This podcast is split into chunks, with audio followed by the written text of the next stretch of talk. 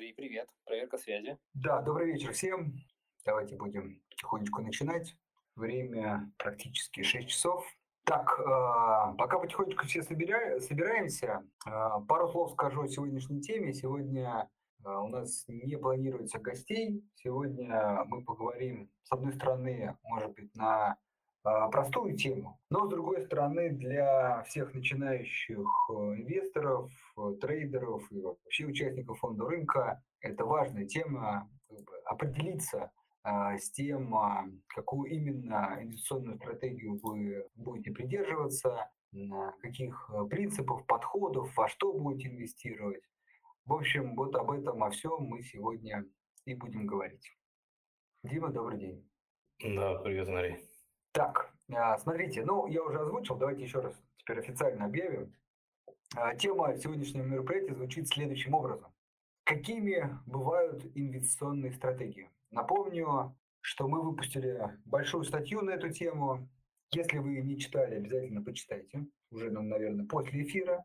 А мы постараемся э, более объемно, с возможностью позадавать, пообсуждать вопросы, разобрать эту тему. Напомню, что мы всегда перед эфиром публикуем сообщение, пост в Телеграме, в котором можно написать комменты, а ниже вопросы к сегодняшнему, ну не только к сегодняшнему, вообще к эфиру. А, соответственно, переходите, пишите.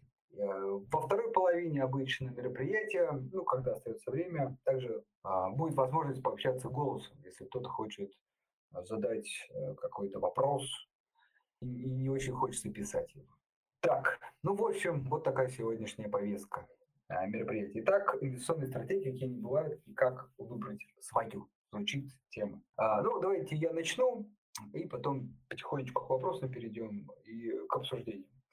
А, с одной стороны, э, вот так, условно готовясь к сегодняшнему мероприятию, а, такой некий дисклеймер. Я думал о том, что кажется, а, действительно фондовый рынок набирает все больше и больше популярность, и все больше и больше людей уже, наверное, интересуются какими-то конкретными идеями, конкретные, конкретные трейдинг, конкретные инвестирование. То есть что купить и почему. Вот. И кажется, что вот эти базовые темы, э, что такое акции, облигации, что такое инвестиционные стратегии, какие они бывают, э, философия инвестирования, там, философия активной торговли, они либо упускаются, либо уже так много кажется информации на эту тему, что люди должны как бы разбираться уже в этом, и что, как говорится, по второму разу, по третьему, по четвертому это обсуждать. Но, к сожалению, лично, по крайней мере, мой опыт э, говорит о том, что это, к сожалению, не так. И э, простой пример, вы сейчас можете сами на себе проверить. Э, пример доказательства это является то, что чаще всего у человека есть какой-то портфель уже, вот, но он не может ответить на вопрос, почему он купил эти бумаги. И вот, если уж подходить конкретно к нашей теме, а чем они все объединены? То есть вот Почему именно такой состав этого портфеля? Э, чаще всего, ну, так получилось, так сложилось, да, там где-то одну идею услышали, вторую, третью, четвертую, и вот, собственно, потихонечку там, сформировался портфель. То есть нету какой-то общей идеи, изначально общего подхода, который бы как-то структурировал, э, планировал ваше инвестирование или активную торговлю. В общем, нету плана. Нету плана, да, или там карты местности, как угодно можно называть. И давайте сегодня постараемся все-таки эту, этот пробел закрыть и действительно сделать шаг или кому-то, может быть, два-три назад и подумать еще раз, поразмышлять о том, а, почему все-таки важна инвестиционная стратегия. И э, тоже очень важно, не воспринимайте это как э, какую-то так, теоретическую вещь, ну там, что понятно, надо диверсификация и так далее. Нет, постараемся это перевести в такую конкретную практическую область э, с конкретными примерами, то есть не план вообще в теории, да, а именно вот здесь и сейчас, э, чем полезно может быть вам инвестиционная стратегия. То есть как вы бы изменили там, свой взгляд к рынку после сегодняшнего мероприятия. Вот давайте с этим подходить. Но пойдем по статье, то, что здесь написано, но с некими ремарками. Итак, А, ну, инвестиционная стратегия, как я уже сказал, это некий план, который э, предполагает, что вы будете делать, и очень важно, не, наверное, не с конкретным активом, да, там, например, с промом, там, Норникелем, Сбербанком, а с классами активов.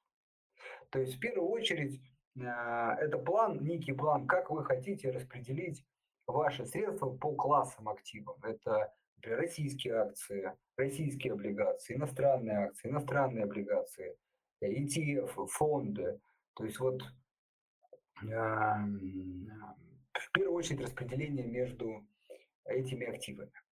И распределение э, чаще всего зависит от следующих факторов. А, вот смотрите, давайте каждый из вас сейчас может э, ответить на этот вопрос и понять, что ему больше подходит. А, понятно, тоже маленький дисклеймер, что у разных людей разный подход, поэтому скорее я сейчас выскажу там свое мнение с некими оговорками. Давайте поехали. Вот смотрите, первый вопрос. А, хотите ли вы сами принимать решения в сами принимать инвестиционные решения? И вот ответ на этот вопрос. При этом очень важно, это касается следующих вопросов, может быть так ситуация, что вы говорите, ну, например, наполовину счета хочу, наполовину не хочу, или на 30% хочу, например, у вас 100 тысяч рублей, 30 тысяч я хотел бы сам, а 70, ну вот, хотелось бы довериться, скажем так, профессиональным участникам.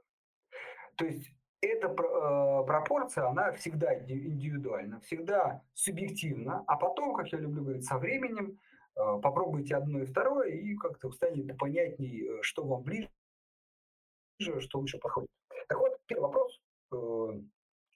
Как хотите принимать решение? Самостоятельно или нет? Каждый вот можете записать себе какой-то ответ. Давайте будем вначале исходить из таких серединных вариантов 50 на 50. Хотя, напомню, у вас может быть уже другой ответ. Сейчас поймем, зачем это нужно. Соответственно, если мы отвечаем 50 на 50, то у нас как бы и то, и то мы хотим захватить.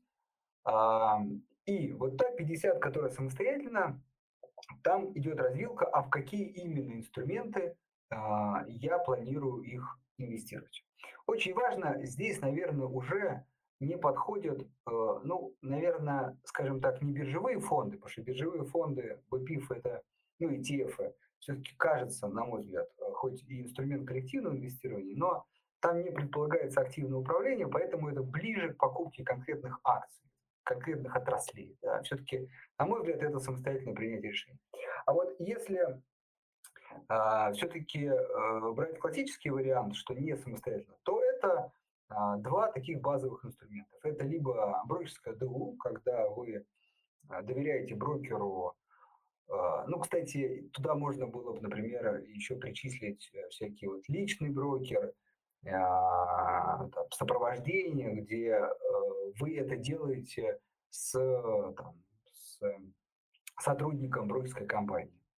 Вот. Либо, ну, то есть ДУ, ну, давайте называем, этот продукт э, востребован, популярен на рынке. Потом назовем это личный брокер.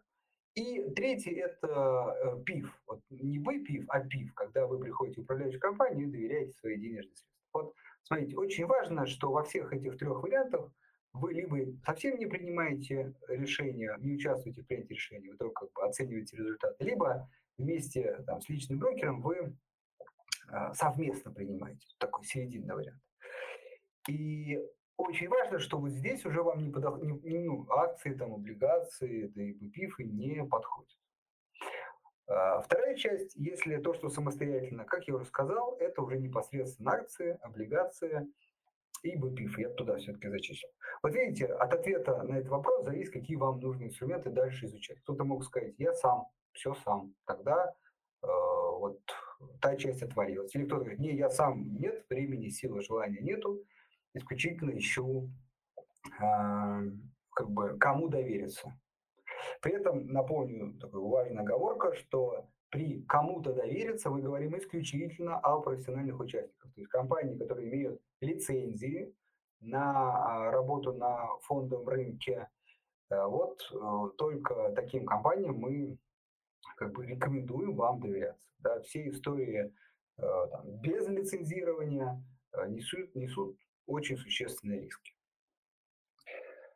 А, окей, а, теперь давайте чуть-чуть, ну как бы, это, пойдем по этому разветвлению.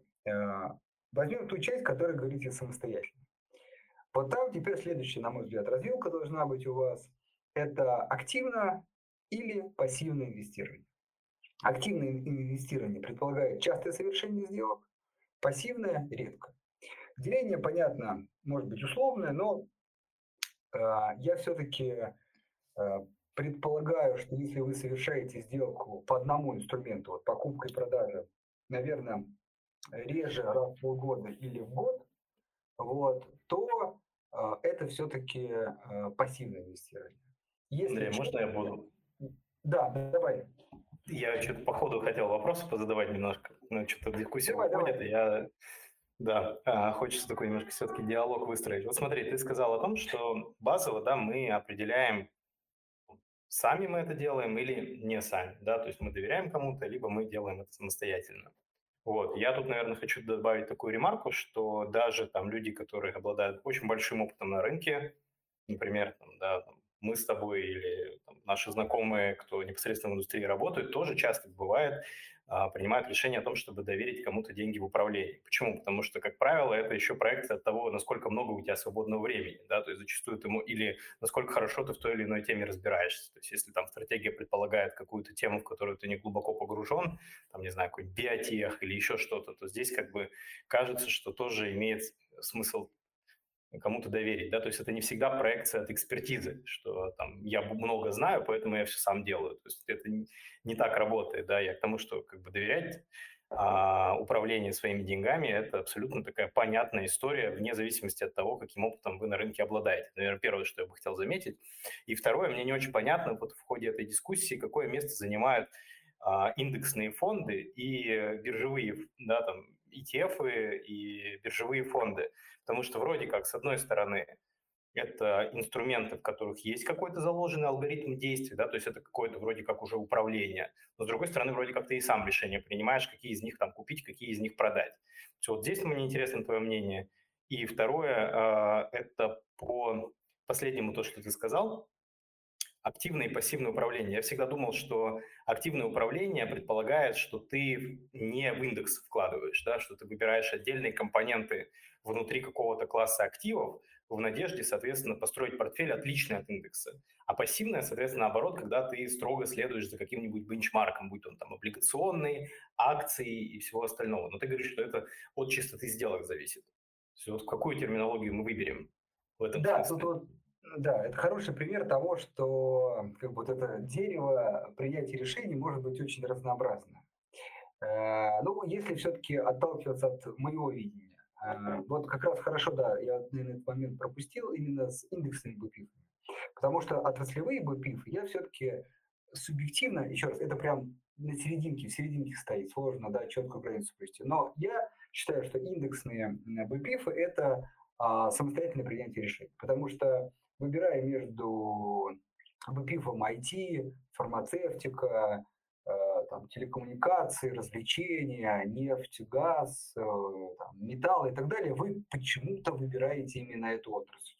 Значит, хорошо бы, чтобы вы а, сказать, повесили ответственность на себя, что я считаю, что вот эта отрасль более перспективна. Или наоборот, э, вы считаете, например, отрасль не перспективна, но она недооценена, то есть не так плоха она, как котируется. То есть там варианты могут быть разные. И вот э, именно отраслевые БПИФы э, мне видится как активное управление, то есть вы принимаете решение. А вот индексные БПИФы, когда вы берете ну, вот, широкий рынок, хотя тоже можно кто-то сказать, например, человек берет индекс S&P 500. А почему именно американский? Или индекс московской биржи? Да? Почему Россия? Тоже некое принятие решения. Да? Но все-таки вот тут чуть-чуть ближе к тому, что вы отрасль не выбираете. Ну, понятно, например, почему человек S&P 500 берет. Просто крупнейший рынок, 500 э, крупнейших компаний, собственно, ну, все понятно. Он ставит на большинство. Там есть заложен действительно алгоритм управления, но, опять же, он э, понятный, э, скажем, такой, определяется не человеком, а все-таки там есть управляющий, который, например, в других фондах а то стала компания больше, получился больше вес. Поэтому это, еще раз, не значит, что там вы можете как-то разложить эти инструменты по-другому, но, на мой взгляд, э, БПИФы, БПИФы не отраслевые, это все-таки про инвестирование, там, как сказать, без, без собственного принятия решения, а вот БПИФ отраслевые, это вот, соответственно, вы принимаете решение. По второй части активное, пассивное. Ну, я понимаю, да, что ты имеешь в виду, но кажется, что условно, если опять же возвращаясь к отраслевым БПИФам, то есть это вроде как пассивное инвестирование, но при этом человек может, например, инвестируя в индекс S&P, совершать там по несколько сделок в день, ну, берем такой вариант, или там в неделю. Ну, он же может и прям активно торговать. И это э, не очень похоже на пассивное инвестирование. Вот. Э, чаще всего как раз ну и, и твой же вариант, когда человек вот просто в индекс инвестирует, и он, скорее всего, совершает очень мало сделок в течение какого-то там длительного периода. Поэтому я обычно по количеству сделок, как сказать, более точно могу как бы интерпретировать, насколько у человека активная э, сказать, инвестиционная позиция, либо пассивная. То есть даже человек, там, купивший с другой стороны, например, какой-нибудь там Газпром или Сбербанк давным-давно, и это конкретная акция, да, но при этом там 10 лет ее не продавая, все-таки относится к такому пассивному инвестированию, потому что не а, предпринимает активных действий на рынке. То есть, итого, мы говорим о том, что базово вы должны для себя, если к практике приходить, при, мне кажется, понять, какое количество собственного времени и усилий вы готовы потратить, чтобы управлять своими деньгами. Правильно? То есть это, наверное, шаг номер один. То есть это я там хочу отдать и забыть, условно говоря, или что-то сделать и забыть. А либо я готов там прям активно в эту историю там инвестировать время и собственные силы. Да, можно вот с этого вопроса начать. Он как бы на самом деле вопрос выбирает два. То есть а, а, вы тут решаете сами и еще как часто. Ну вот, э, да, значит, как много времени. Потому что, сейчас поясню, человек говорит, может, например, говорит, я много времени готов уделять, но при этом буду сам решать, что купить. Просто тут как бы э, вот два вопроса. Я говорю, сам и как часто. Угу. Окей, соответственно, ты выбираешь, как, ну, либо, как, ну, опять же, тут нет крайних вариантов, то есть можно выбрать какую-то комбинацию, например, да? То есть да, да. Сам я буду делать вот с, с, с этим а, кусочком своего капитала вот это, да, соответственно, со всем остальным пусть разбираются там профессионалы или куплю на них там какой-нибудь индексный фонд. Окей, ну то есть получается, что да. Почему? Вот эта история. Угу. Да, смотри, почему это важно? Кажется банальная вещь, но смотрите, почему это важно? Вспоминайте сейчас, многие, думаю, эту ошибку совершали.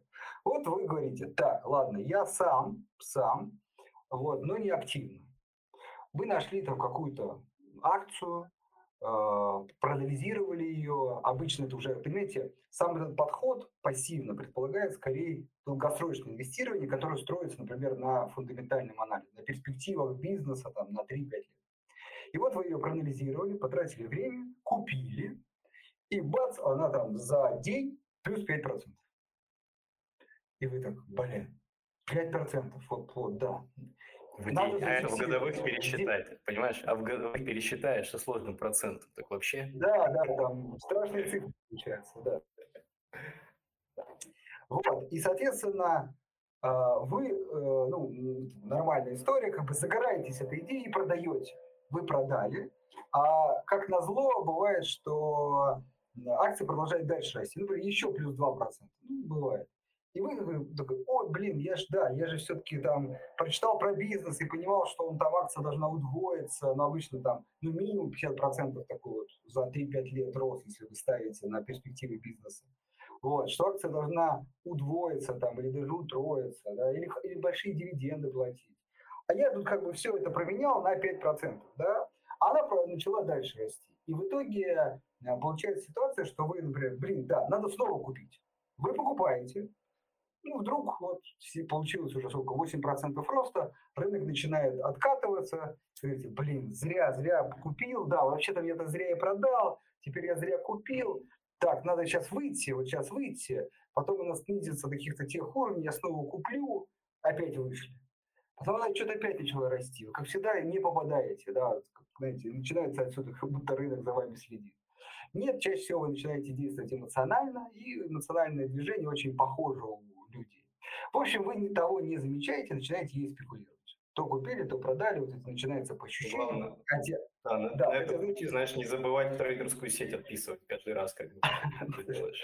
Да, а вначале вот вы как бы откроете свой план, вот зачем он нужен. там написано долгосрочное инвестирование, да, вы уже совершили 10 сделок по этому инструменту за месяц. Что-то не то, да, вот что-то не то. Так вот, э, чтобы хотя бы это заметить, вот важно, вы должны как бы увидеть ваши 10 сделок и с вашим планом. 10 сделок сами по себе неплохи. Но просто тогда напишите, я, в общем-то, что-то подумал и э, готов этому больше времени уделять, сил и требований. И тогда, поймите, э, ну, в большинстве случаев вы должны забыть, скорее всего, про там, фундаментальный анализ, такое классическое изучение перспектив бизнеса на там, 3-5 лет, а, кажется, есть другой инструмент, там, технический анализ, ну, там, ну, математический анализ, там, свечной анализ, вот, к сожалению, их там много вариаций. И где-то там искать. Там у вас должна появиться стратегия, э, как сказать, тоже план некий и так далее, и так далее. Слушай, я тут вот все к практике да, возвращаюсь. То есть получается, что мы определяем то количество времени, да, которое мы готовы, соответственно, инвестировать в фондовый рынок условно своего личного. Мы определяем, самостоятельно мы это делаем или не самостоятельно, да, и мы, по крайней мере, там, ну, на первых порах э, понимаем, что все, что касается пассивных стратегий, оно строится на, на, знаете, тут больше времени надо потратить именно на выбор портфеля, да, на вход. То есть сказать, что там совсем не надо тратить время на то, чтобы выбрать там портфель ценных бумаг, я, наверное, так не скажу. То есть здесь время, оно тратится там условно на анализ, да, и порой для того, чтобы разобраться и понять, там действительно надо там посидеть над каждой бумажкой. Но зато потом, да, там у вас есть э, там время для того, чтобы вы дали возможность бизнесу реализовать те прогнозы, в которые вы верили. Как правило, действительно пассивное инвестирование такого плана основывается на глубоком анализе входящей позиции и, соответственно, на там, как бы, фундаментальном, как правило, анализе.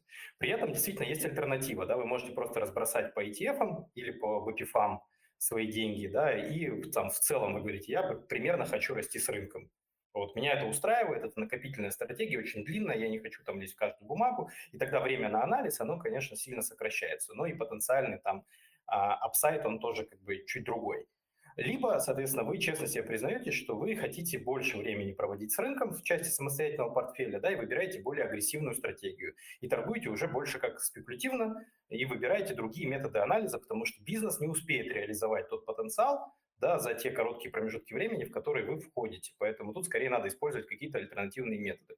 Вот я так это понимаю для себя. Правильно я, Андрей, читал твой да, посыл? Да, да, да. Да. да. Ну и здесь самое главное, хочется, чтобы вы были честны, да, сами с собой. Потому что если вы эту стратегию выбрали, то, как говорится, у меня есть какая-то тактика, и я ее придерживаюсь. Да? То, есть, э, то есть момент по как, логике, по которой вы входили в портфель, должен совпадать э, с логикой, по которой вы, соответственно, из этой бумаги выходите. То есть, например, вы там ставили на рост какого-нибудь предприятия, вы видите, что этот рост реализовался, или, например, там фундаментальные ваши предпосылки не реализовались, наоборот, да, и бизнес пошел в какую-то другую сторону, вам это не нравится, вы говорите, я с этим бизнесом больше рука об руку идти не хочу, я его продаю по каким-то причинам, которые основаны на той же логике, на которой вы этот бизнес покупали, да, ну, в той же системе координат. Потому что это, знаете, это как э, там ну, вы там купили бумагу по, по фундаментальному анализу, продали по техническому, ну и а в целом как бы получилось, что, в общем-то, ну, как бы можно было вообще время не тратить, покупать на обум, да, потому что, в общем-то, как бы большой э, э, такой подход, он, как правило, в общем, ничего хорошего вам не принесет. Вот, наверное, это из практики, да, что хочется посоветовать. Да, это, знаешь, такая история, ну, немного шутливая, но очень показательная на эту тему. Это когда такая шутка, что человек, типа, собрался, пошел в магазин за хлебом, вот, по, по ходу, там, проходя мимо банка, увидел курс доллара, вот, и купил в итоге долларов э, на перспективу, что он говорит, это не хлеб. Ну, то есть вот, э, то есть, да, вот очень важно, правильная такая фраза, пошли по одной системе, по, по ней же и выходить. При этом очень важно, никто не запрещает там иметь другой активный портфель, где вы там часто сделки совершаете. Э, тут может быть обратная история, когда классическая активная торговля предполагает стопы. Это просто закон стопы. Да? То есть, то есть э, вы говорите, я считаю, что вырастет на 5%. Вот. Но если упадет на 2, явно пошло не в ту сторону, я выхожу. Вот, но... Угу. Мне, кстати, вопрос вот в тему очень нравится, который в чате сейчас задали, а я Призываю все 142 наших слушателей, во-первых, огромное вам спасибо, что вы с нами. Всем, кто слушает записи, отдельный мой привет и поцелуй. Вот. А, и в чате, соответственно, вопрос прямо в тему. Портфель у меня из 50-60 бумаг, э, без какой-то определенной стратегии. Понравилось что-то, купил. Докупаю раз в неделю. Сейчас в плюсе на 15%. Что бы посоветовали? Все продать и начать уже с каким-то смыслом? Вот, Виталий, э, да, не первый раз вами, вас вижу в наших э, мероприятиях, спасибо вам огромное. Я, знаете, ну, сейчас, как сказать, каждый даст свой совет. Сегодня у нас такой день, от, знаешь, э, больше по попробуем пообщаться с аудиторией. Я бы что сделал? Вот я бы устроил диалог с самим собой. А что я вообще про фондовый рынок думаю и в какой логике я пытаюсь жить? Да, то есть, условно, я вообще про бизнес и про там, фундаментальный анализ? Или мне кажется, что там я больше по новостной поток?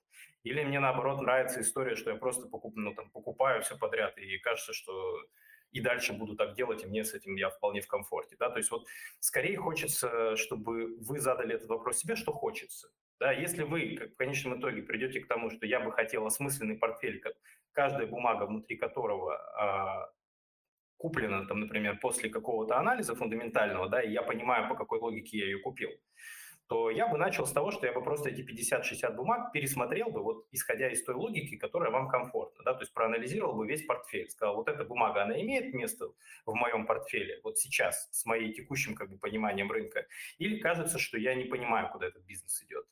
Соответственно, если вы э, вот по такой логике причешете свой портфель, вы, по крайней мере, будете с теми бумагами, э, которые, знаете, тут еще важный момент, я вот, Андрей, мы там тоже из практики, наверное, затронем.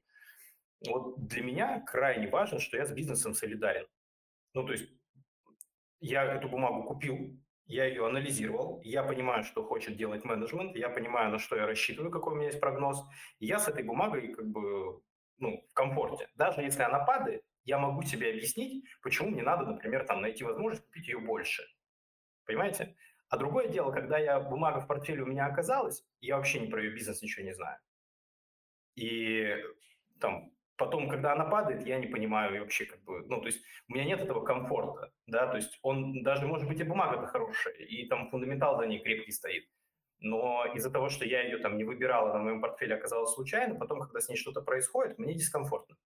Я ее не знаю, не надо ли мне ее докупать, надо ли мне ее продать. Поэтому я предпочитаю работать с активами, в которые я как бы немножко инвестировал вот своего вот этого фокуса внимания. Тогда у меня портфель получается на просадках более, я себя веду более адекватно.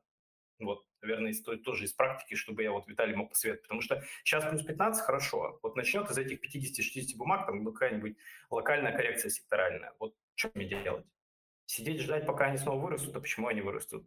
Докупать, а почему докупать? Ну, то есть вот а когда я сижу с бумагами, которые я сам выбирал, да, вот в той части, я уже четко знаю, что мне делать. Или когда я сижу в какой-то стратегии там индексной, да, я вижу, что индекс там сильно корректируется, я тоже понимаю, что мне делать. То есть вот, ну, вот наверное, такой какой-то респект, такой совет от меня. Да, давай я тоже чуть-чуть добавлю. А, ну, смотрите, во-первых, а, как сказать, вы уже в какой-то позиции. Наверное, а, ну, судя по 50-60 бумаг, это история про самостоятельное инвестирование э, в долгосрочной перспективе, то есть не активное, в некой степени пассивное. Понятно, что, может быть, вы много сделок совершаете, но по разным бумагам. Тут важно добавить, что именно по одной, то есть вы, может быть, там, как знаете, каждый месяц что-нибудь покупаете, или раз, раз в два месяца. Просто откладываете и покупаете. Тоже много сделать, но это все-таки не то. Так вот, кажется, что у вас уже, вы уже под фактом пишете, у меня стратегия инвестирую долгосрочно, принимаю решение сам. Просто написать и как бы э, сказать, а, этого ли вы хотите? Может, вы говорите, может, вы не этого вообще хотите. Вот тогда надо менять это. Если этого, то уже вас это. Это первое. Второе. А, берете, вот дальше очень, это классическая история на самом деле. Тут, я думаю, там, ну, подавляющее большинство людей сейчас в такой же ситуации. Андрей, у тебя же такой портфель, у тебя там, я посмотрел, ты, ты мне прислал список 50 бумажек, вот это же, это что, да. как бы инвестиционный брат. Вот, да, так смотри, важное отличие, да, может быть, Виталий также. напротив каждой бумаги, напротив, вас где-нибудь записано, почему вы ее купили. То есть в чем инвестиционная цель написано, да? И, э, ну, либо вы вот открываете на обум любую бумагу, говорите, вот я ее купил потому что. Большая проблема в том, что собрано 50 бумаг, и первые 10, почему куплено, уже никто не помнит. Или вторые, там, да, дай бог, что последние 10 так живо было. Я вам даже больше скажу, что если вы собирали вот э, э, по чьим-то идеям, я это тоже рекомендую, прям берите, копируйте идею. Ну, вот вы там каком-то, не знаю, чате увидели, ссылку, надеюсь, у нас посмотрели, у нас подробно, прям ссылочку скопировали и вставили себе. Через полгода, год вернетесь к этому и э, посмотрите хотя бы. Это хоть какой-то вариант. Лучше, конечно, когда вы сами прониклись этой историей, можете сами себе быстренько рассказать, почему вы выпили. То есть, напротив всех 50-60 бумаг должна быть инвестиционная цель. Ну, например, классический, давайте из практики. Я считаю, это а, бумага будет платить дивиденды. Вот немножко перейти там дальше. Дивиденды, не дивидендная история. То есть я считаю, что будет платить дивиденды. Вот такое еще желательно написано сколько. Все, вы можете потом, кстати, сравнить, как ваш прогноз оправдался или нет. Если это компания роста, которая не платит дивиденды, а развивает развитие, вы говорите, я считаю, что через там, 3-5 лет у этой компании будет вот такая-то прибыль. Сейчас, например, там 1 миллиард рублей или долларов будет, например, 2. Ну, как минимум, вы, значит, рассчитываете на удвоение стоимости акций. То есть есть четкие прогнозы. Все, а дальше, ну, конечно, это прогноз надо сверять. Вот э, вам нужно это провести, эту историю. Все, если про каждую бумагу напишите, и она соответствует там, вашей доходности требуемой, значит, все оставляете. Если что-то не подпадает, надо продать. Найти что-то. Да, и самое главное, да, еще, ну, не самое главное, но важный компонент – это как, как установить себе какой-то, знаете, таймер ревью. То есть вот, ну, понятно, купил и забыл, все здорово. Но если вы покупали с какой-то, вот как Андрей правильно говорил, идеей, и эту идею вы сохранили где-то, имеет смысл к ней там, поставить себе какой-нибудь там будильничек напротив, да, там, чтобы я к ней вернусь там, через три месяца и посмотрю, что происходит, или там через полгода, или через год, там, ну, какой-то э, срок, когда вот идет ревью, да, этой идеи. Потому что иначе вы скатитесь в ситуацию, где вы, ну, невозможно, понимаете, человеческий мозг так устроен, что вы в информационном поле отслеживаете там 7-9 объектов из одной сферы ну, вот где-то вот, в пределах вот этого. Все, что больше, там, например, 20, уже обозреть, да, просто вот так, ну, как бы по ходу жизни, очень сложно. Поэтому всегда хочется, чтобы, если у вас портфель действительно больше, там, 10 имен, чтобы вы к ним периодически возвращались и смотрели, что там с ними вообще происходит, и действительно сбиваются ли те гипотезы и те предпосылки, которые вы, на которые вы ставили, когда вы эту бумагу покупали. Вот, это так тоже из моего личного, наверное, так сказать, это. мы сегодня, как знаешь, это опыт, он выстрадан годами работы на этом рынке, э, вот, поэтому, поэтому тут делимся как бы такими уже сказать, наработочками. Да, теория. То есть вся теория, это которая прям нужна на практике. Слушай, позволишь, я еще сегодня такой микрокомментаут сделаю, но я, честно говоря, никогда этого не скрывал. Я вообще противник спекуляций для клиентов э, вот, с частным капиталом на фондовом рынке. Мне эта прям история совсем не нравится. Ну, я могу коротко объяснить, почему. Потому что, ну, очень много клиентов видел за жизнь, да, там несколько тысяч, наверное, счетов так прямо или косвенно там мимо меня проходили. И вот э, честно скажу, что результаты прям, ну, статистика как бы играет не в пользу спекуляции, да, вот если на живых деньгах смотреть, ну, прям, ну, тут совсем шанс как бы, что человек реализует э, там инвестиционный потенциал свой в э, спекулятивном мире, он крайне низкий, поэтому я как бы, честно скажу, вот активные многосделочные стратегии на фондовом рынке, ну, я вот э, так сказать, не поддерживаю, именно мой скепсис обоснован просто там статистикой и моим опытом работы. Вот. И поэтому, Вадим, там следующий просто вопрос был, посоветуйте, как не спуститься в спекуляции, новостной поток сильно давит. Вот это, кстати, очень классная история, очень правильный вопрос. Он, он, знаете, он всех догоняет. Вот вы начинаете работать на фондовом рынке, и кажется, что, блин, я вот там купил, да, жду три года, проходит две недели, там какая-то новость выходит, кажется, что это прям, ну, дилбрейкер, да, то есть она все поменяет в этом бизнесе, вообще все кардинально, мой прогноз там должен быть скорректирован, я должен эту бумагу продать или докупить, или еще что-то сделать. И таких новостей приходит по каждой бумажке в день одна, а то и, а то и не одна. И я всегда, Вадим, знаете, попробуйте вспомнить, что было на фондовом рынке два года назад и какие-то прям значимые новости по каждой компании. Вы ничего не вспомните. Ну, то есть они есть, да, но их там прям настолько мало. Ну, то есть вот там по Норникелю, да, например, мы вот вспоминаем сейчас, вот скажите новости по Норникелю. Вот в день новостная лента, там, по 10-15 новостей по Норникелю выходит в день. А вот на ретроспективе 3, там, 2-3 года назад, вот что вы вспомните по нему? Ну, пожалуй, только там как, вот, э, как раз экологическая, да, вот эта проблема, с которой компания столкнулась. Все. Все остальное, оно как-то вот теряется в этом информационном шуме. Поэтому это просто шум вот таких э, действительно значимых а, новостей по компании, их выходит очень-очень редко. Всего новостей много, но вот если посмотреть назад, вы увидите, что там как бы это все вот, в общем-то, колебания вокруг э, там белого шума, ну, то есть это все очень относительно. Поэтому думайте об этом так немножечко философски, что пройдет там пара месяцев, и эти новости все как бы никто не вспомнит, а, в общем-то, на компании, компания как работала, люди как ходили на работу, там, цветные металлы как производила, так и производит дивиденды как собиралась платить, так и собирается. А, да, я тут ну, согласен с этим. Я, наверное, только добавлю, это как раз из той, из, из той ситуации, когда как сказать, сложно это, вот так, знаешь, там мы сказали, и человек, да, все, я понял, спасибо. Я понял, я успокоился, больше, больше, больше да, риска скатиться да. в спекуляции больше нет. Вот. Да, и да. второй, Вадим, Вадим, да, если очень хочется, не надо себе отказывать. Знаете, это как с диетами. Вот на фондовом рынке та же самая история. То есть мы выбрали там, ну, не знаю, здоровое питание и правильный образ жизни, да, но иногда очень хочется съесть что-нибудь э, в фастфуде.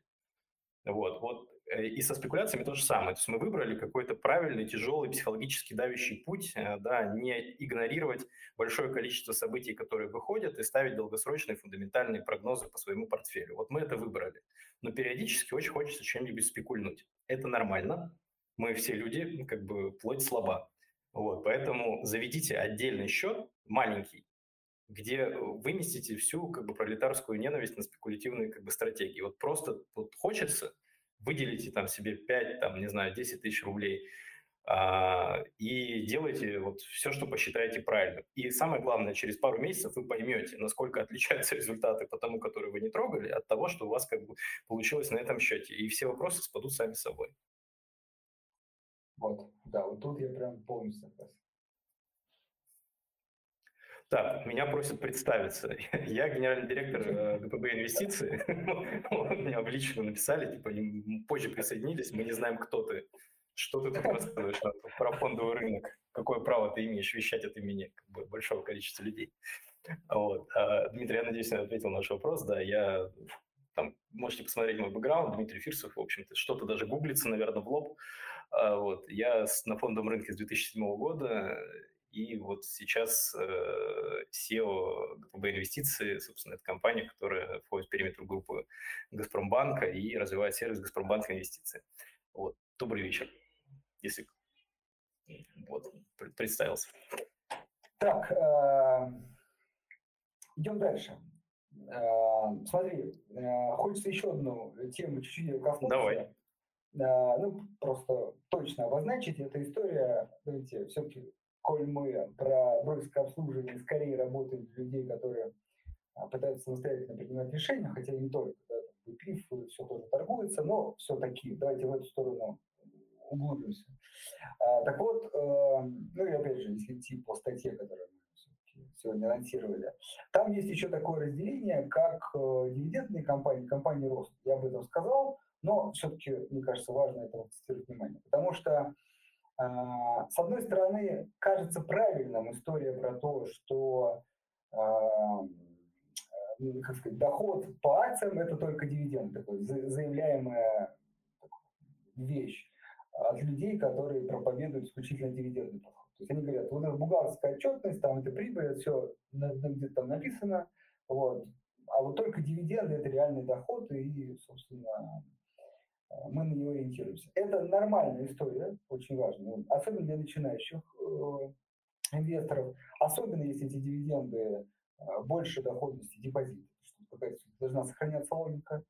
Вот. Но хотелось бы, вам предложить следующий шаг или объяснить его. Имейте в виду, что есть так называемые компании роста, которые прибыль не делят со своими акционерами, а инвестируют в развитие. И вот очень важно понимать логику. Там вы ставите на то, что благодаря инвестированию будущая прибыль, там, опять же, через 2, 3, 4 года увеличится. Вот. И э, понятно, что есть флуктуации там, рынка акций, новостные, эмоциональные. Ну, в общем, это как бы все плюс-минус э, урегулируется, компенсируется, и вы получите ориентировочно рост, связ, э, ну, основанный на росте прибыли. Ну, например, при, прибыль компании увеличилась в два раза за 3-5 лет, и акция увеличилась, стоимость акции на 3, вернее, в два раза за 3-5 лет.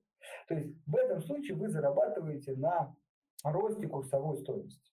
Вообще, на самом деле, если не брать какие-то инфляционные там, воздействия, то если компания 100% распределяет, и не растет ни выручка, ни прибыль, то поймите, э, акция может как-то периодически расти и падать, но в долгосрочке она будет на, ну, плюс-минус на одном месте, опять же, если там инфляцию не добавлять. Вот. Но зато вы получаете дивиденд. Поэтому э, вот тут еще как бы следующий вопрос, когда вы дошли до того, что э, вы говорите, я сам инвестирую, там еще должно быть, мы чуть пропустили распределение в акции и облигации, какая пропорция, да, облигации более надежный инструмент акции И вот когда в акциях еще, это прям конечный, это акции э, дивидендные, либо акции стоимости. Я знаешь, как тут тоже люблю на эту тему порассуждать. Вот представьте, что всегда же понятнее, когда вот ты ставишь себя на роль бизнесмена-предпринимателя, да, вот по большому счету. Вот вы открыли какой-нибудь маленький магазинчик около дома, вот, и ну, потратили на, инвестировали в его открытие какое-то количество денег. А дальше вы, ну, начинается выручка, начинается прибыль, да, и вы в каждый момент времени можете заплатить себе эти деньги, либо можете подкопить их, да, и открыть еще один магазинчик около другого дома. И вот бизнес, он примерно в той же логике всегда действует, даже крупный. Он э, каждый момент времени, когда у него образуется вот эта прибыль на балансе, он для себя решает, а может ли он эти деньги пустить в развитие, да, либо он, соответственно, эти деньги хочет вытащить и раздать своим акционерам, потому что, ну, это в конечном итоге всегда этим и заканчивается. Не может никакой бизнес расти вечно. Он в конечном итоге все равно там на какую-то свою нишу занимает, начинает там больше, а, соответственно, дивидендов платить. Вот э, тут примерно та же логика. И здесь важно, наверное, в конечном итоге как бы бизнес отвечает на вопрос, а я эти деньги, которые, на которые я открою еще один магазин, я их оберну и получу больше прибыли, чем я просто их вытащу и положу на депозит, или нет?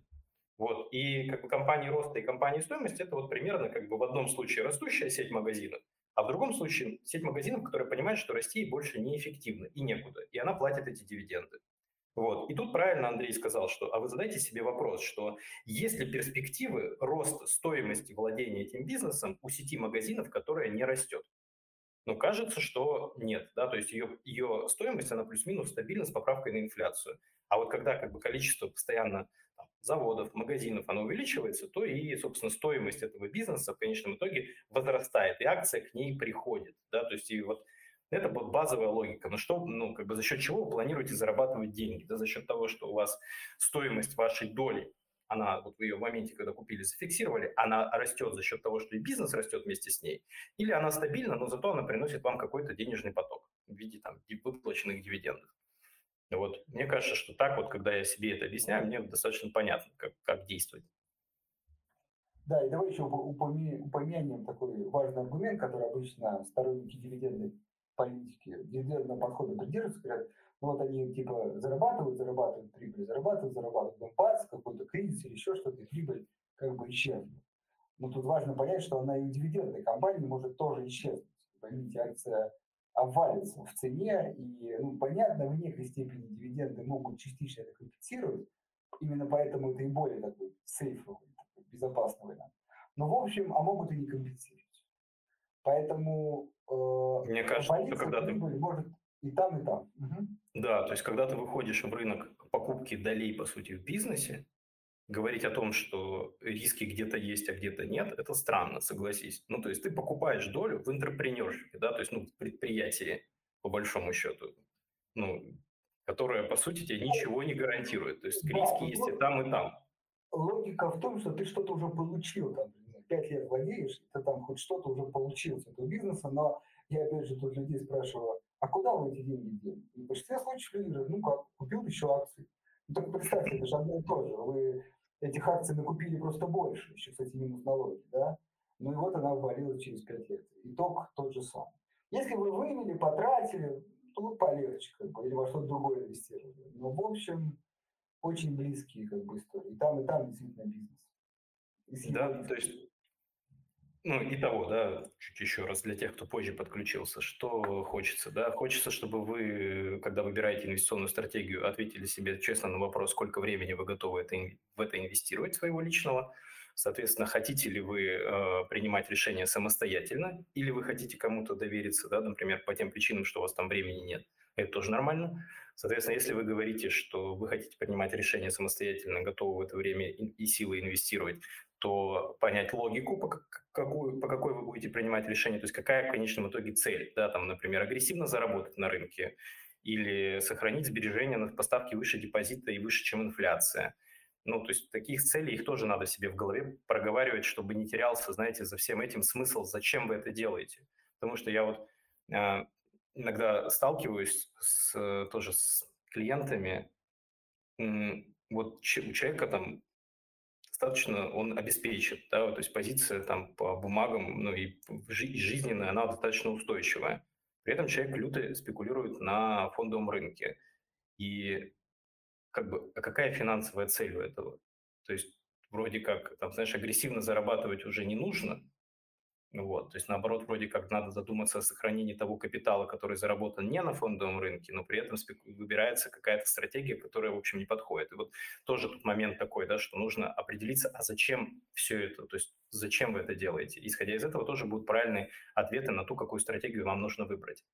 Потом, соответственно, да, исходя из того, сколько времени вы готовы ну, то есть какой ожидаемый горизонт, да, то есть вы вкладываете на 3 года, на 5 лет, на 10, на 20, до пенсии, там, то есть сколько времени активного на рынке у вас есть, да, потому что от этого тоже будет зависеть доля там, того риска, который вы можете себе позволить. То есть если вы входите очень надолго, то бизнес успеет реализовать там те прогнозы, те гипотезы, которые вы на него ставите. А если у вас там всего год, да, есть, и там потом какая-то крупная покупка, или там вам понадобятся деньги, или еще что-то, то бизнес может не успеть реализовать эту гипотезу, и тогда надо уходить в более консервативные инструменты. Поэтому у меня, знаешь, какой подход, что очень много э, хочется, чтобы цели жизненные клиента совпадали, ну, то есть, чтобы он их очень хорошо понимал, потому что от этого будет зависеть то, какую стратегию он выберет, насколько она будет ему подходить. Потому что, например, даже очень классные стратегии, очень хорошие результаты, которые не подходят под жизненные цели, они приносят больше проблем и нервов. Ну, там, классический пример. Вы запланировали через два года там, купить, обновить там себе квартиру, да, продать текущую, купить какую-нибудь побольше, например. И вы к этой истории там готовитесь. И вы пришли за этим на фондовый рынок. У вас есть какое-то ограниченное время, и все будет уже спланировано. При этом вы покупаете большой риск. Да, например, вы покупаете там много портфелей акций роста. Естественно, вы будете нервничать, потому что у вас, как бы, помимо того, что как бы не планируется расширение там жилищных условий, как бы не запланировалось сокращение, да, то есть как бы вы на это очень остро реагируете, она будет очень давить. То есть это как бы, да, может быть, там чуть больше заработаете, есть какой-то апсайт, но как бы те потенциальные риски и те потенциальные нервы, которые вы будете себе трепать по ходу этой пьесы, кажется, что не совсем оправданы. То есть я еще больше сторонник, знаешь, того, чтобы люди очень честно себе признавались в том, зачем они это делают, какая задача, сколько времени у них есть, какими реальными суммами они располагают, исходя из этого уже собирали себе тот портфель, который им подходит.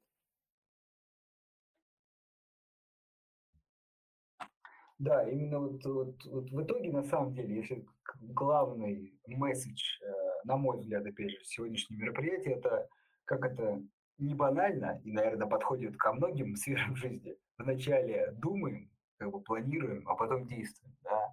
А, к сожалению, фондовый рынок, э, ну, наверное, из-за того, что это про деньги, он э, еще более эмоционален, еще более такой ситуативный, что ли, да, то как бы страх и жадность – это очень важно. Вы прочитали идею, где вы написали там, потенциал роста 100% через неделю, да, и а представляешь, она еще расти начинает. Вот, да, вот, то есть, да, как бы, ты, и она в этот момент начинает как бы на восходящий тренд идти. И ты такой, вот у тебя начинается в голове таймер, что если ты сейчас не засунешь туда все, что у тебя есть, то потом, соответственно, уже будет поздно.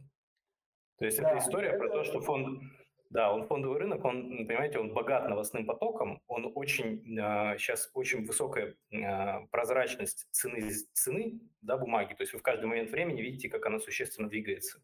Там плюс полпроцента, минус полпроцента. Это все стимулирует вас к тому, чтобы принимать решения быстро.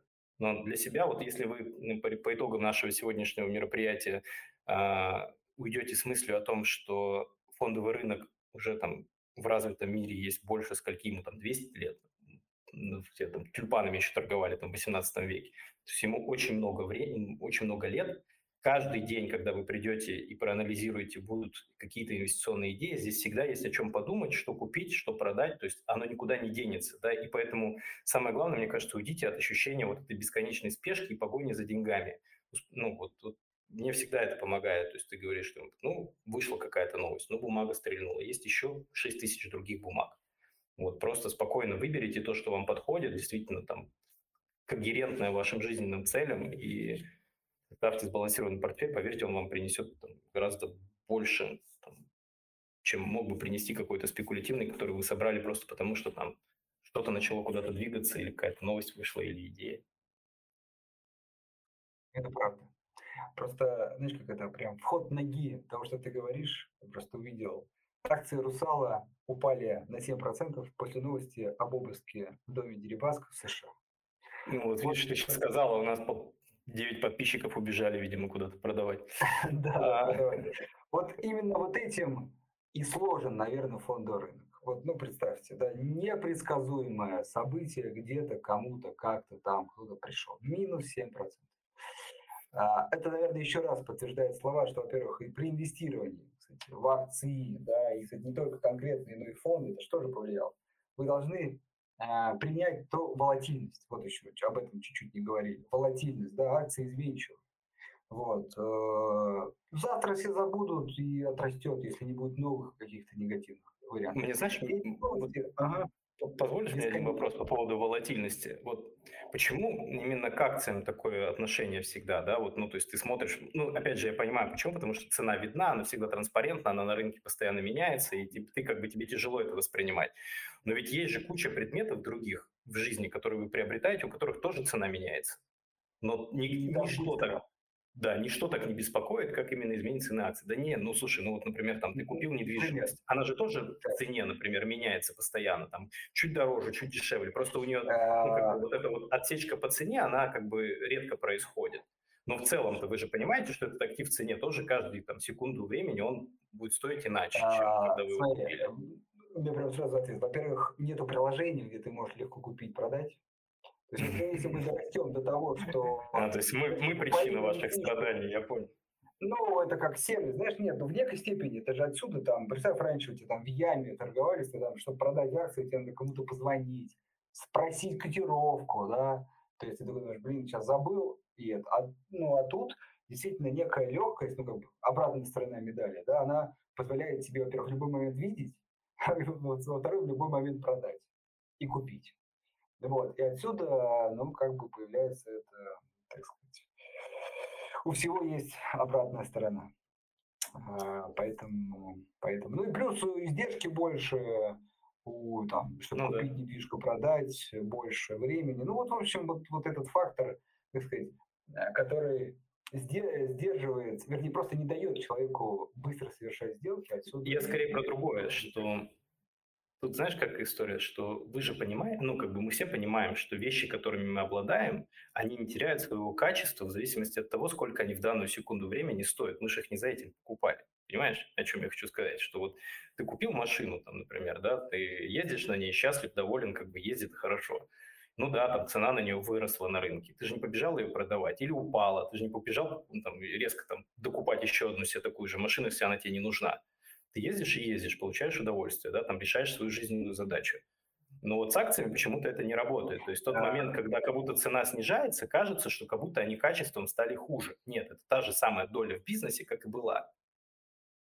Да, я понял тебя. Я, да, ты имеешь в виду немножко другое. Но тогда на это другой ответ. То, что, к сожалению, пока, кстати, не знаю, вот как, может быть, у тебя есть какой-то опыт, там, европейцы, американцы к этому относятся, но мы, как бы, да, россияне, пока это нормально все-таки, это, а, у нас фондовый рынок там 30 лет, да, просто пока не, как сказать, э, недвижимость можно почувствовать, посмотреть, да, машину можно пойти на ней прокатиться. Акции иногда, воспри... иногда, а чаще воспринимается как некая абстрактность, как что-то, да, чем люди там торгуют, по факту у многих же покупка акций, это просто, ну, надеюсь, что вырастет.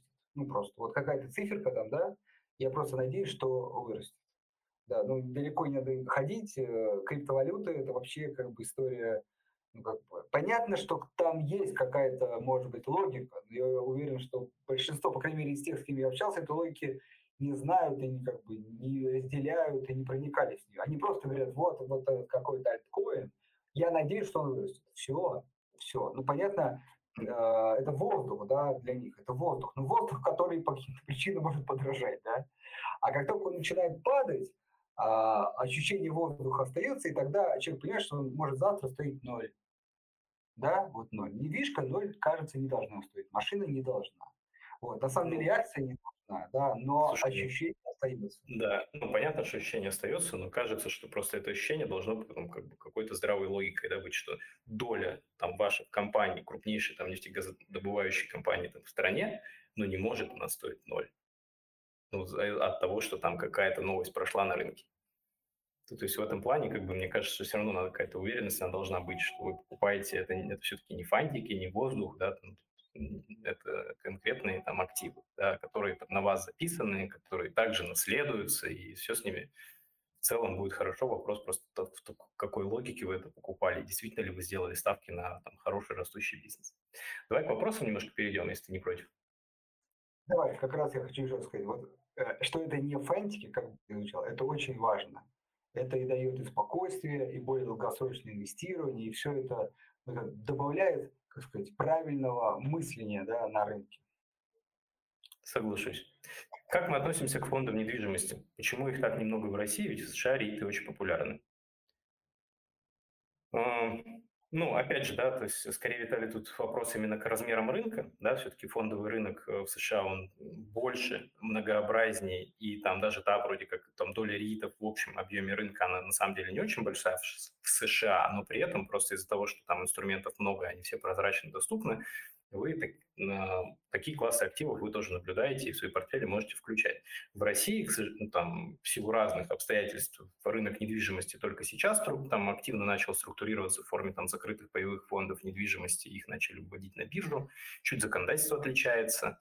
А, вот. Но мне кажется, что это просто дело времени. Ну, то есть это не то, что там плохой инструмент. Э, просто он только сейчас будет на рынке развиваться, потому что представьте, что вот там еще три года назад или пять лет назад, когда мы с Андреем работали на фондовом рынке, весь фондовый рынок был там миллион открытых счетов, да, и э, дай бог, там 70 тысяч активных клиентов э, на нем торговало. Сейчас это 14 миллионов, да, по-моему, уже счетов, и там порядка полутора миллионов активно торгующих. Ну, соответственно, сейчас, естественно, это огромная такая э, индустрия, которую, собственно, там все пытаются зайти, в том числе там большие лендлорды, которые обладают там портфелями недвижимости, потому что понимают, что на это будет спрос, они здесь соберут денег, они смогут, соответственно, как-то там диверсифицировать свои портфели активов, поэтому это, мне кажется, там дело совершенно недалекого будущего. Сейчас действительно фондовый рынок привлекает в России очень-очень многих. Да, я думаю, что, знаешь, как хоть иногда изучат такие общие высказывания, что у нас какой-то свой путь, но, в общем-то, мы идем по классическому пути. Э, Все больше, на самом деле, у нас же у компаний, да, а, акции, ну, у российской компании в основном сейчас один собственник, крупный какой-то, да, хотя mm-hmm. эта ситуация тоже начинает меняться. И мы тоже придем к тому, ну и также у недвижимости сейчас скорее один какой-то собственник или там группа, какая-то компания, да.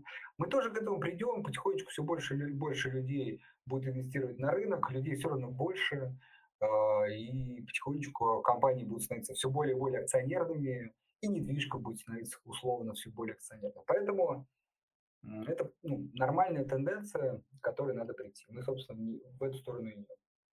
Слушай, ну да, вот наверное, в дополнение к твоим словам, просто, там, уважаемые слушатели, обратите внимание, да, вот кто на рынке особенно давно, Вот э, представьте там себе три года назад ситуацию, что там генеральный директор какой-нибудь компании придет и будет в, чай, там, в голосовой комнате рассказывать о том, как у них идут дела, что они делают, куда они планируют развиваться. Ну, то есть немыслимо. Рынок был очень институционализирован, да, то есть э, а, приходили только к каким-нибудь э, большим инвестбанкам, к большим инвестфондам, делали какие-то звонки закрытые. Сейчас вот рынок становится все более транспарентным, это хорошо для нас с вами, как бы все Э, все движется в правильном направлении. Хотелось бы иметь возможность видеть наше мнение по спекулятивным акциям. Это вопрос, что в виде обзоров на неделю, на месяц с максимальным риском и, соответственно, с таким же потенциалом роста, спрашивает Михаил. Ну, тут Михаил, видимо, пропустил часть, где а, я говорил о том, что я к спекуляциям отношусь негативно, и, соответственно, как бы нашей компании планировать выпускать э, инвест-рекомендации на неделю мы пока не планируем, потому что я считаю, что инвест-рекомендация по акциям на неделю, она, знаете, очень напоминает подбрасывание монетки. То есть если там упала на орлом, то вырастет, упала на решку, упадет, зависла в воздухе, сплетанется. Ну, то есть, как бы, я честно скажу, я не верю в то, что можно эффективно предсказывать фондовый рынок на неделю. Вот, или какую-то отдельную бумагу, к сожалению. Вот да, предскажи тут э, это, потенциал роста акций Русала на неделю. Слушай, говорят, что меня плохо слышно. Да нет, все отлично. Окей. А, не кажется ли нам, что большинство акций компании роста уже дорогие и переоценены? Ну, по американским бумагам, да, кажется. Да, много об этом говорили. Кажется, ну, у нас был такой интересный эфир, мы как-нибудь повторим, по поводу того, Помнишь, мы задавались вопросом, это важно, особенно IT-компании. А, не кажется ли, тут немножко смута на виду, не кажется ли, что эти компании настолько сейчас важны, что они как бы вплетаются по факту во все другие отрасли, и там потенциал роста практически, то есть, ну, ограничен просто всей экономикой, да, то есть, как бы они не, знаешь, как это, не застрянут в своей отрасли, вот так. А не помнишь, какой это был эфир? Можно просто попросить, если сейчас Кирилл нас слушает, то чтобы он в чат кинул ну, ссылку на, на этот эфир. Запись там прям, да, там, там, там много хороших идей было. Да, это ну, прям я помню, прошу прощения, я помню, мы обсуждали акции роста и акции, так сказать, стоимости. А, вот. Это было недавно относительно. Не-не-не, ладно, мы поищем, постараемся, да, продублировать. Вот. Э, ну, то есть, да, да там... Чтобы, да, чтобы не наводить спуту, мы в общем приходим все-таки к мнению, что да, дороги, но немножко все-таки э, как скептики э, и задаемся вопросом, а нет ли там действительно таких обширных перспектив. Напоминаю, мы там еще важно обсуждали такую важную тему, что эти компании становятся настолько большими, и э, об этом ну, часто ведется разговор, что как-то надо их уже начинать делить, вот, но иначе они становятся некими монополистами, что опасно. Регулировать регулировать, да. И это вот один из главных рисков для этих компаний в том числе. Ну, Китай там активно принимает начал, шаги, да. да. Вот, поэтому тут, скажем так, тут очень много, скажем, э, э, Вадим, знаешь, э, я всегда соотношу по там, потенциальная доходность, потенциальный риск. Да, вот, вот, вот если вот в простой этой логике смотреть, что я получаю, если я покупаю в плане хорошего сценария и негативного. И условно даже для простоты считаем, что они 50 на 50. Вот если кажется, что бумага может вырасти еще на 20%, а в негативном сценарии упасть на 60, мне кажется, что это плохая сделка. И поэтому я как бы большую долю портфелей компаний роста американских сейчас не держу. Вот. А если совсем вот так коротко, мое мнение не является индивидуальной инвестиционной рекомендацией и, в общем, все дисклеймеры. Ожидаем ли мы коррекции на фондовом рынке в связи с планированием сворачиваемых мер по по поддержке стороны ФРС? Если да, то как мы к этому готовимся? Пока только морально, если. Да, то есть, ну, что, я вот медитирую там. Какой ответ вы ждали? Ну. Да, ну скажем. То есть, э, каждый из себя скажет, я э, именно готовлюсь, то есть ну, просто морально, действительно, это без шуток. А, то есть не предпринимаю никаких действий. При этом морально имеется в виду, что я понимаю, что действительно как это, ветер, как я люблю говорить, сейчас может, э, ну, во-первых, он э, такое мое любимое сравнение, не то что встречный, он просто перестанет дуть в паруса компании, да, потому что печатание денег – это все-таки стимулирующие меры. То есть они уйдут, и то потихонечку уйдут. Вот. Но кажется, что все так к ним привыкли, вот. И еще хуже, наверное, что у людей уже сложилась классическая логика, ФРС сворачивает, надо продавать, то есть, а почему, зачем, уже не имеет значения, да, как бы сам сбывающийся прогноз, да, всех научили ФРС, и ФРС, я уверен, сам об этом думает, вот, но как только они начинают сворачивать, бурный рост, и за последние там год-два, и вообще, если взять десятилетний период, и коррекция может наступить просто потому, что люди а, ну, захотят зафиксить доходы. Вот просто вот, вот захотят. Да? Не потому, что они там разочаровались в рынке и так далее, просто фиксация дохода. А дальше мы видим некую коррекцию, которая уже подхватывается, разносится, и, и видим более другую, более сильную коррекцию. Но с обратной стороны, а, при этом я знаю очень много людей, которые уже давно из рынка вышли и только жаждут, ждут, как бы вот они да, во всех естественно, форумах пишут, когда наступит, или они ее сами пытаются, так сказать, спрогнозировать или уговорить, чтобы она пришла. Вот это количество людей будет препятствовать этому снижению, потому что при любом снижении они захотят зайти в этот поезд. И вот кто из них победит, э, спорный вопрос.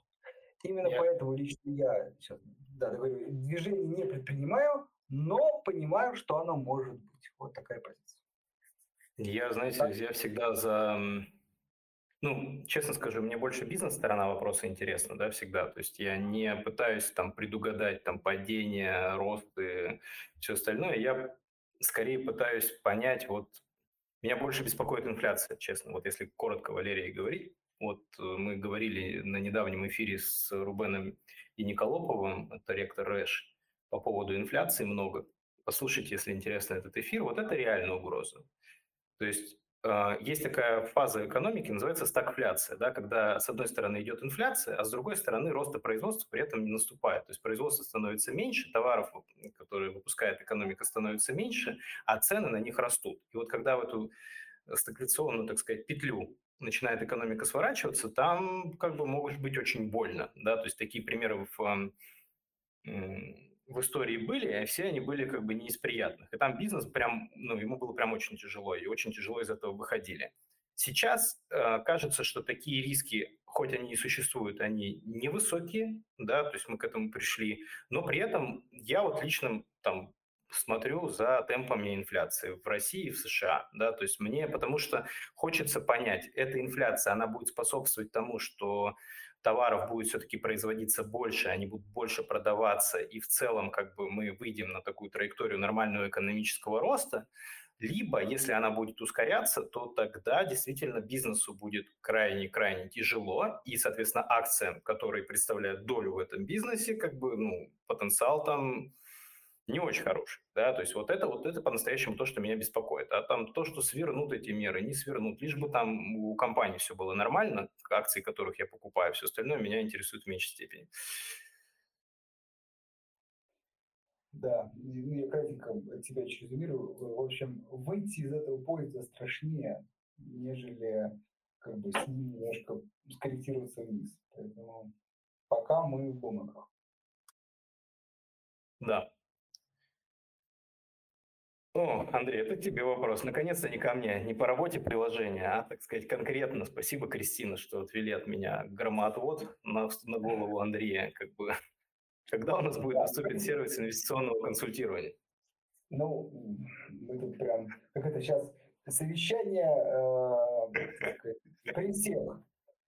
Э, на самом деле, смотрите, мы уже, э, этот тариф вы, к удивлению, можете найти. А, который перейдет. Но нужны определенные там вещи, скажем так, доделать, реализовать эту более удобную возможность. И, в общем, наверное, давайте можем анонсировать, что в ноябре а, он уже появится, будет доступным. Мы его давайте еще раз анонсируем, конечно, расскажем о нем. В общем, да, то есть мы, мы, позволишь немножко прокомментирую. Мы готовим к выходу тариф премиум, который будет э, э, клиентам давать чуть, скажем так, больше информационное покрытие, именно сервисную компоненту, да, там в виде общения с менеджером. То есть это вся история про как раз про то, чтобы дать вам больше возможностей для принятия решений, чтобы мы чуть там, подготовили для вас дополнительную информацию, которую вы уже примете к сведению, но, конечно, там, в конечном итоге слово остается за вами. Вот. Да, тут очень важно, что вот эта история предполагает, помните, как я говорил вначале, может быть, э, в некое месте, в некотором месте, в некотором месте как бы совместное, да, но э, с нашей стороны это аналитика, а все-таки с вашей стороны принятие решения. Поэтому этот э, инструмент все равно про самостоятельное инвестирование. Пусть с нашей помощью. Все так. А, во всех эфирах, которые я слышал, вы выступаете за инвестирование. Хотелось бы, было, чтобы был клуб за спекуляции в, при... в приложении. Михаил, ваша, как бы ваша последовательность и настойчивость, как бы, я думаю, что должна привести неизбежно к хорошему результату. Вот. Это знаешь, как это сейчас человек нужно, человеку нужен клуб для спекуляции, но он с регулярностью ходит на клуб инвестирования. Может быть, мы вас, знаешь, это, в другую веру обратим. Да, ну то есть, знаете, Михаил, ну, то есть, немножко, да, либо вы нас, кстати, тоже, тоже вероятно. Видите, я боюсь, что просто мы этот контент, да, там, ну, как бы очень сложно там разговаривать про спекуляции нам с Андреем, что ни один, ни другой не спекулирует и в это не верят. То есть это будет немножко такая, мне кажется, постановка в стиле театра кабуки, да, то есть мы таким заниматься не очень хотим, поэтому на эфирах я боюсь, что эту информацию мы э, не дадим. Есть ли там создавать клуб по интересам внутри приложения, наверное, мы на идее подумаем, но кажется, что а, в открытом доступе в сети есть там достаточно большое количество ресурсов и ну, там единомышленников, которые с радостью поддержат там любые там покупки с плечом на 15 минут, и шарты там не обеспеченные по разным интересным бумагам, объяснят все друг другу, почему это хорошо. Есть вот мне кажется, что тут уж дефицита информации по спекуляциям-то вроде как в сети-то и нет, наверное. Да, ну я думаю, там, добавлю еще от себя, что если это и появится, да, то, наверное, действительно человек, который как бы будет это вести и позиционировать, должен как бы верить в это сам, да, то есть не формально рассказывать, знаете, а потом э, класть деньги на депозит, как это, к сожалению, там, часто бывает, да, а действительно ну, верить, доказывать, показывать и так далее. Вот, в общем, но это не про нас. Поэтому мы пока ведем про то, что сами делаем. Это очень важный поинт. Это правда. Ну что, время 19.11, мы немножко перелимитили. Last call на вопросы, если есть желание что-то спросить. Вот Михаил добавляется к нам голосом. Я уже опасаюсь, это, наверное, нет, другой Михаил. А. Добрый вечер, меня слышно? Да, да, Михаил, добрый вечер, задавайте ваш вопрос. Да, спасибо вам большое за просветительскую деятельность, так скажем, и за повышение финансовой грамотности ваших слушателей. Большая благодарность. Вопрос такой. Вот Андрей не раз в своих видео уточнял, что в его инвестиционном портфеле доля компаний российского фондового рынка мизерная, если она вообще там, ну, ничтожна. Вот у меня такой вопрос. Э, вроде, э, Андрей, вот вы родились в этой стране, вы тут э, живете, получили образование, работаете здесь, да, но свой капитал вы инвестируете в развитие других стран, более цивилизованных, с цивилизованными, с цивилизованными людьми. И на мой субъективный взгляд, таким образом вы что-то не додаете своим детям. Ну, я так считаю. Вот. И у меня такой вопрос. Вот ваши акционерные мысли, помимо поиска максимальной доходности, есть ли место инвестиции своих, своего капитала в развитие ну, той страны, где вы живете. Спасибо большое за ответ. Да, смотрите, во-первых, это как это, как, как тебя услышали, да, а, ну, вы прям мизерное сказали. Нет, это не мизерное. То есть сейчас э, это где-то процентов 15, 15 от портфеля, плюс-минус, там, точно не знаю. Вот. Почему так? Но все равно это немного, вы правы. Мой ответ э, стандартный, и он не связан с тем, что я там люблю Россию больше или меньше, а просто с тем, что на российском рынке очень э, узкоспециализированные компании, то есть сырьевое, ну, сырьевые компании. А здесь нету IT, ну если не Яндекс брать, но он дорогой, да, нету фармацевтики, страхование, это огромный бизнес, часто вспоминаю про открытие просто, можно сказать, 2000 2020-2021 бизнеса. Еще каких-то, вот, например, э, там, Сиге же появился, до этого у меня был срок производитель упаковки, такой точный, да, бизнес, ну, вот, как вариант, да. То есть э, для меня, и, кстати, не только американские, европейские компании, да, это возможность максимально диверсифицировать по разным отраслям. Это первое. А второе, э, то, что тоже проблема российского рынка, это в том, что мало компаний, ну, опять же, таким потенциалом роста. То есть, если компании роста брать, рассматривать, искать, хотя, да, большинство дорогие, они, ну, к сожалению, не представлены. Ну, вот что поделаешь. Вот, поэтому я э, скорее э, пытаюсь исходить из простой инвестиционной логики. То есть не наоборот, не вкладывать сюда эмоции, там, люблю, не люблю, да, то есть, например, э, мне нужна диверсификация, я говорю, ну нет, нет в России диверсификации, давай вот без диверсификации, да, не, для себя не считаю правильным, вот. А с другой стороны, при этом четко говорю, например, нефть, металл, сейчас вообще лучшее, что можно купить в мире в этой отрасли, это в России. Ну вот, ну вот так сложилось. То есть я еще раз скорее хожу из текущей ситуации. Не пытаюсь ее как бы э, розовыми красками рисовать, но и не утрировать тоже. Потому что есть куча людей, которые вообще в Россию не Я с этим не согласен. Поэтому, наверное, э, моя доля России определяется в некой степени, могу так сказать, долей России в мировой экономике она невысокая. Да, даже меньше 15%. Вот, ну вот, вот такое дело. У меня тут интернет упал, извините, коллеги. И поэтому и звук сейчас, наверное, стал похуже, да? Как меня слышно, Андрей? Ну, так, да, на 80% от предыдущего, нормально. В общем, важно, но не мизерно. Видишь, тут вот всегда там такой акцент нет, ну, 15%.